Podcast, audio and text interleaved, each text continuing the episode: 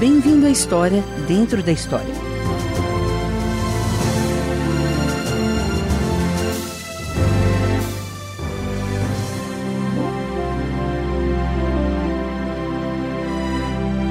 Hoje vamos continuar nossa série de dramas chamada A História da Redenção. A história do esforço de Deus para nos redimir ou nos resgatar, toda a humanidade, de nossas falhas e erros, de nossas fraquezas e vícios, de nosso orgulho, arrogância e ódio. É a história do grande amor de Deus por cada um de nós e por todos nós. Ouça com a gente agora o episódio 12: O Filho do Homem.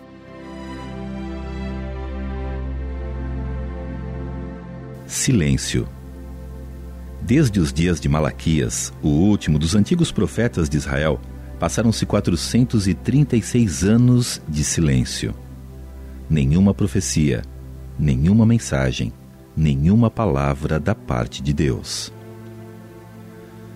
O reino de Israel há muito havia sido derrotado e seu povo submetido a um poderoso invasor após o outro. Primeiro os babilônios, depois os medos e persas, e então os gregos.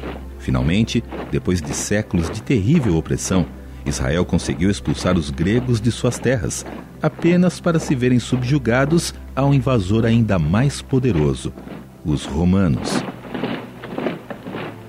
O que havia acontecido com sua rica herança? O que havia acontecido com a promessa de Deus de salvar seu povo de seus inimigos? O que de fato havia acontecido com o plano de Deus para a redenção. Sofrendo sob a opressão de mais um governante estrangeiro, o povo de Israel clamou novamente a Deus, pedindo o prometido, o tão esperado Salvador que os profetas haviam dito que resgataria Israel de sua angústia e restauraria a nação ao seu antigo estado de proeminência e glória. Mas, em troca, eles não ouviram nada além de silêncio. Mas Deus não havia esquecido seu povo ou de sua promessa. Se alguém em Israel tivesse revisado os escritos de seus profetas antigos, teria encontrado muitas passagens sobre a vinda do Salvador, incluindo esta profecia em Daniel, um cronograma para a vinda do Redentor. Setenta semanas estão decretadas para o seu povo e sua santa cidade para acabar com a transgressão, para dar fim ao pecado, para expiar as culpas, para trazer justiça eterna, para cumprir a visão e a profecia, e para ungir o Santíssimo. Saiba e entenda que a partir da promulgação do decreto que manda restaurar e reconstruir Jerusalém até o ungido, o líder, venha, haverá setenta semanas e sessenta e duas semanas. Daniel 9, de 24 a 25 Deus havia dado a Daniel um cronograma para a vinda do Messias, o ungido, que viria para dar fim ao pecado, para expiar as culpas e para salvar seu povo de seus pecados. E quando José e Maria, um marido e sua esposa da Galiléia, chegaram a Belém, onde ela daria à luz seu filho primogênito, aquele cronograma estava cumprido. Após uma longa noite de silêncio, Deus estava prestes a falar novamente, desta vez na forma de seu Filho único e unigênito. Maria deu à luz o seu primogênito, envolveu-o em panos e o colocou numa manjedoura, porque não havia lugar para eles na hospedaria. E ele lhe pôs o nome de Jesus. Mas, novamente, houve silêncio. Dez anos se passaram, vinte anos. Cerca de trinta anos se passaram e ainda havia silêncio até o dia em que João Batista apareceu, batizando e pregando para grandes multidões que vinham vê-lo junto ao Rio Jordão. Voz do que clama no deserto, preparem o caminho para o Senhor, façam veredas retas para ele. Que multidão enorme, Felipe! Sim, a multidão cresce mais a cada dia. Com licença, irmãos, posso passar por aqui? Certamente, irmão. Você veio para ser batizado? Sim, vim. Então você veio para o lugar certo. João Batista está logo ali, na água. Deus abençoe você, irmão. Obrigado. Quem era aquele homem, Felipe? Ele me pareceu familiar, mas não sei de onde. Eu os batizo com água, mas virá alguém mais poderoso do que eu. Tanto que não sou digno nem de curvar-me e desamarrar as correias das suas sandálias. Ele os batizará com o Espírito Santo e com o fogo. André, veja!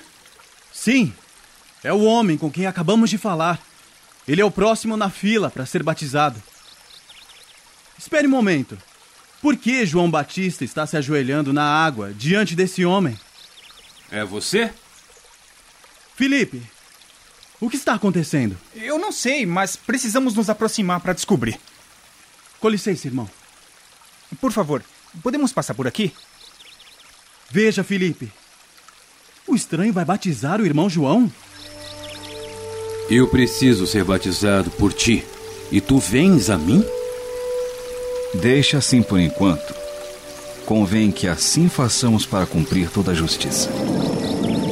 Felipe, que barulho é esse? A multidão? Não, não, não, não. Tem algo mais. Trovão, eu ouço um trovão. Mas isso não faz sentido. Não existe uma única nuvem no céu. E, e veja, uma pomba. Uma pomba está pairando sobre a cabeça dele. Quem é esse homem? Precisamos falar com aquele homem, Felipe. Você consegue se aproximar mais? Eu acho que não. Tem muita gente pressionando. O que foi aquilo, André? O que acabou de acontecer? Eu não sei, mas tenho a intenção de descobrir. Venha, Felipe. Talvez possamos abrir um caminho pelo outro lado. Já consegue vê-lo, André? Não. Espere um momento. Estou vendo João Batista. Mas e quanto ao outro homem? Consegue vê-lo? Não. O irmão João parece estar sozinho. Veja! Ele está atravessando para o outro lado do rio. Por aqui, André.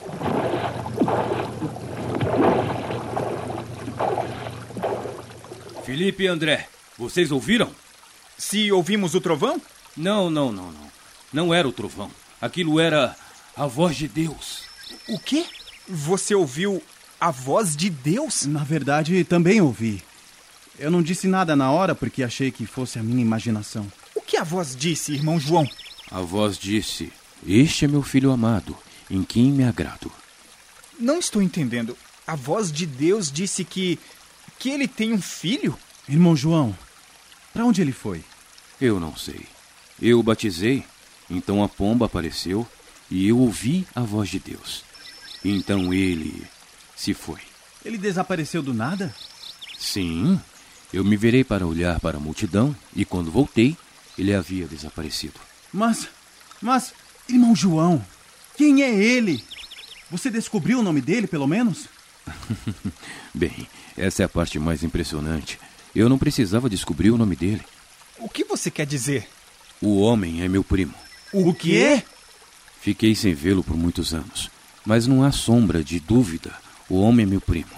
E seu nome é Jesus. Seu primo. Isso é. Isso é incrível. Irmão João, você acha que. Eu não preciso achar, meu amigo. Ele é o Salvador. Aquele por quem nossos pais e nós temos esperado. Mas como você pode ter tanta certeza? Eu não teria reconhecido se aquele que me enviou para batizar com água não me tivesse dito: Aquele sobre quem você vir o Espírito descer e permanecer, esse é o que batiza com o Espírito Santo. Eu vi e testifico que este é o Filho de Deus. Por isso é que vim batizando com água, para que ele viesse a ser revelado a Israel. Esse é o que batiza com o Espírito Santo. Ele é o Filho de Deus. Venha, Felipe. Para onde estamos indo? Encontrar esse homem Jesus. Se ele é verdadeiramente o Salvador, o Filho de Deus, bem, isso muda tudo. Muda mesmo. Mas André, onde você vai olhar? Eu. Eu não sei. Como eu suspeitei. O meu conselho é que você fique aqui e espere. Se for da vontade de Deus que você o encontre, você irá encontrá-lo. Mas. Mas se ele nunca retornar, como irei encontrá-lo então? ele é o Salvador do mundo, André. Quando a hora chegar, e se for da vontade de Deus, ele encontrará você. Obrigado por sintonizar. Você está ouvindo a história dentro da história. Hoje estamos seguindo uma série de dramas chamada A História da Redenção, extraída da Palavra de Deus, 16 episódios que retratam a vida de homens e mulheres que se encontraram em situações em que precisavam de ajuda. Anteriormente em nossa história, André e Felipe, dois discípulos de João Batista, testemunharam um fato verdadeiramente histórico: a apresentação pública do ungido e seu batismo.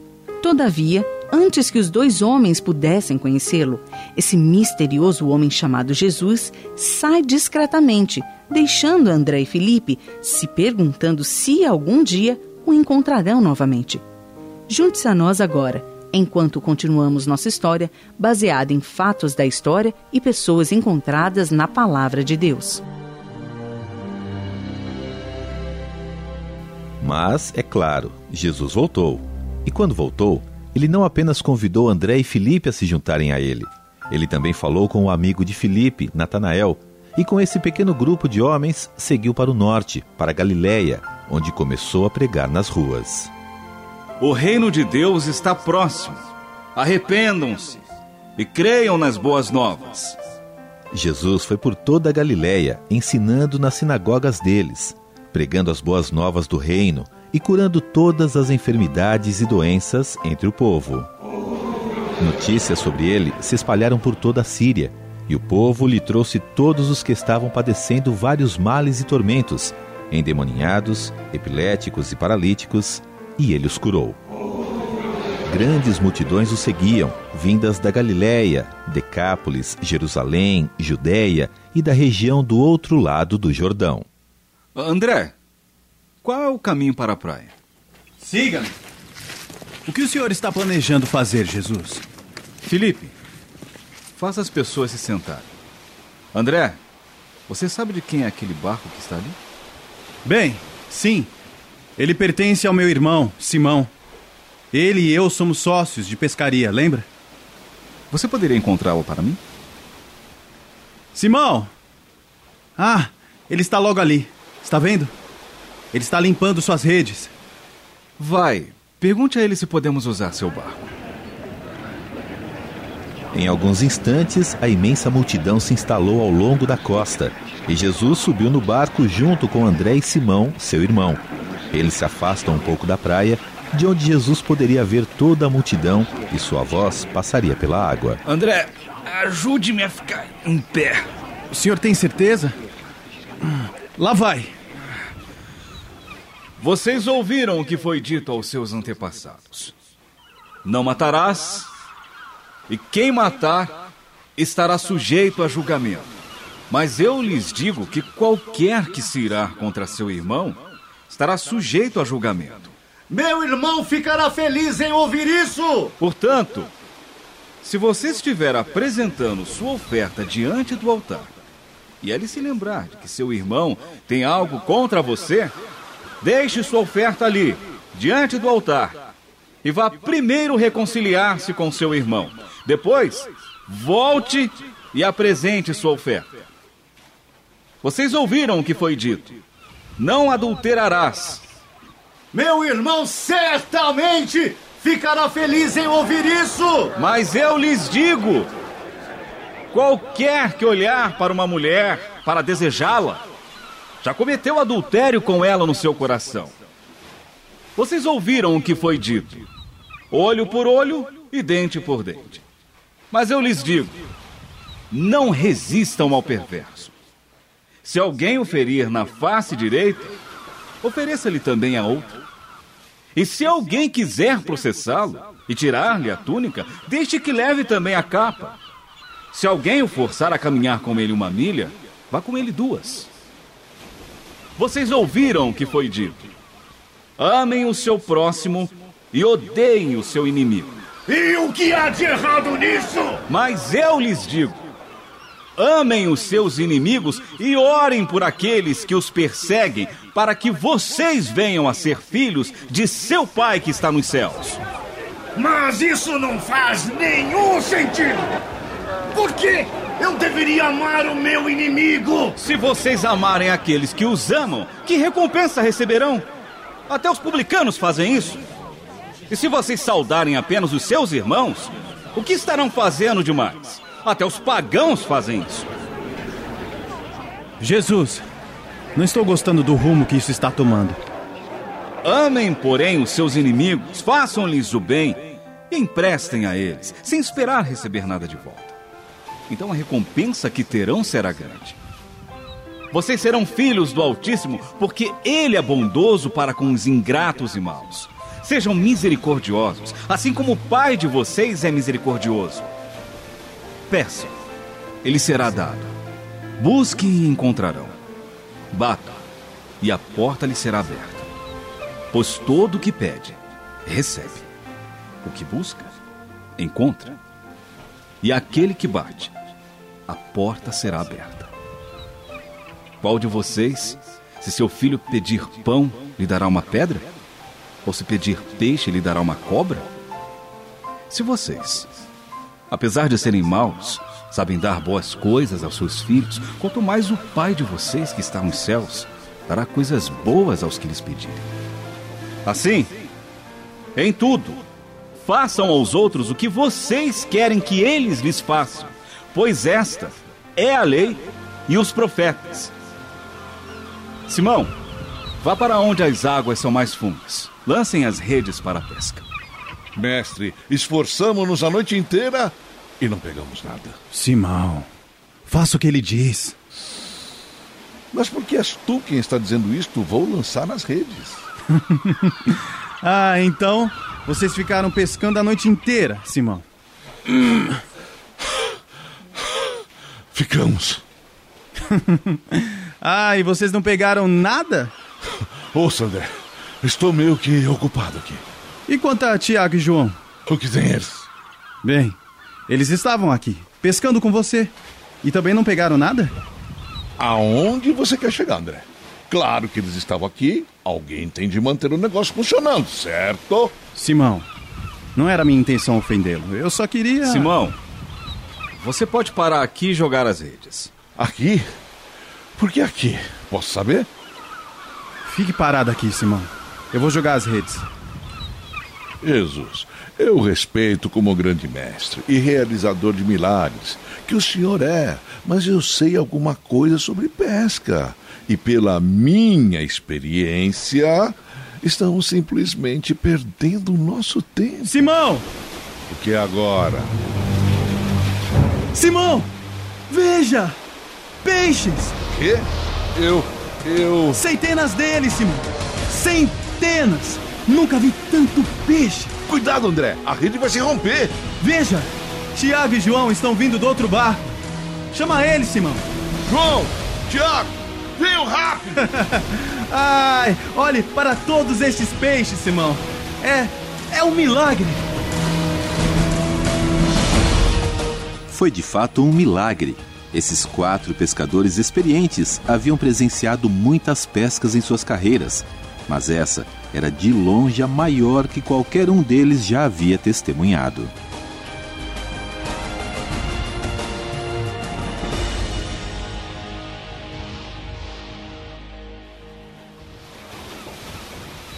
Mas enquanto voltavam para a praia, com os barcos cortando a água, havia outra coisa na mente de Simão. Eu falei de modo tolo e arrogante com o senhor mais cedo. Na verdade, sou um tolo. Afaste-se de mim, senhor. Eu sou. Eu sou um homem pecador. Não tenha medo. De agora em diante você será pescador de homens. Venha. Voltaremos à praia em breve. Depois de puxar as redes para a praia e levar todos esses peixes ao mercado, nesta noite comemoraremos e assaremos alguns desses peixes, concordam? Isso me parece ótimo. Simão? Sim, senhor. E então amanhã começaremos a pescar homens? e amanhã começaremos a pescar homens.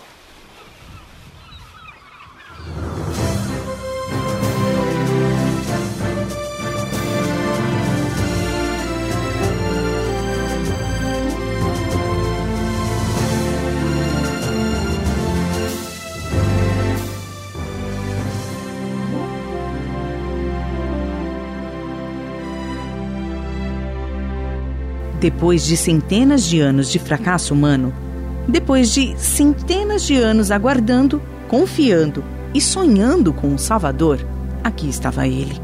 Deus em carne, navegando em um pequeno barco com um bando de pescadores comuns. Pois Deus enviou Jesus para viver entre nós, não para nos condenar, mas para nos transformar e nos tornar aceitáveis à sua santidade e para nos dar a vida eterna. Deus preparou uma forma para que nossos pecados possam ser perdoados. Essa forma é por meio de seu Filho, Jesus Cristo. Deus enviou Jesus do céu para a terra para ser o nosso Salvador. O apóstolo Paulo declarou: Cristo Jesus veio ao mundo para salvar os pecadores. A palavra de Deus diz: Pois há um só Deus e um só mediador entre Deus e os homens, o homem, Cristo Jesus. É por meio de Jesus que podemos ter o perdão de nossos pecados. Vou fazer uma breve oração do profundo do meu coração para Deus. Ouça a minha oração e, quando eu tiver acabado, convidarei você a fazer a mesma oração. Querido Deus, obrigado por enviar o seu Filho Jesus para ser o meu Salvador. Eu quero saber como meus pecados podem ser perdoados. Amém. Agora, repita a oração em voz alta depois de mim. Nós falaremos uma parte de cada vez. Faça desta oração a sua oração para Deus. Diga ela com todo o seu coração enquanto ora. Querido Deus, obrigado por enviar o seu filho Jesus para ser o meu Salvador. Eu quero saber como meus pecados podem ser perdoados. Amém. Obrigado por fazer essa oração. No próximo programa saberemos mais como nossos pecados podem ser perdoados.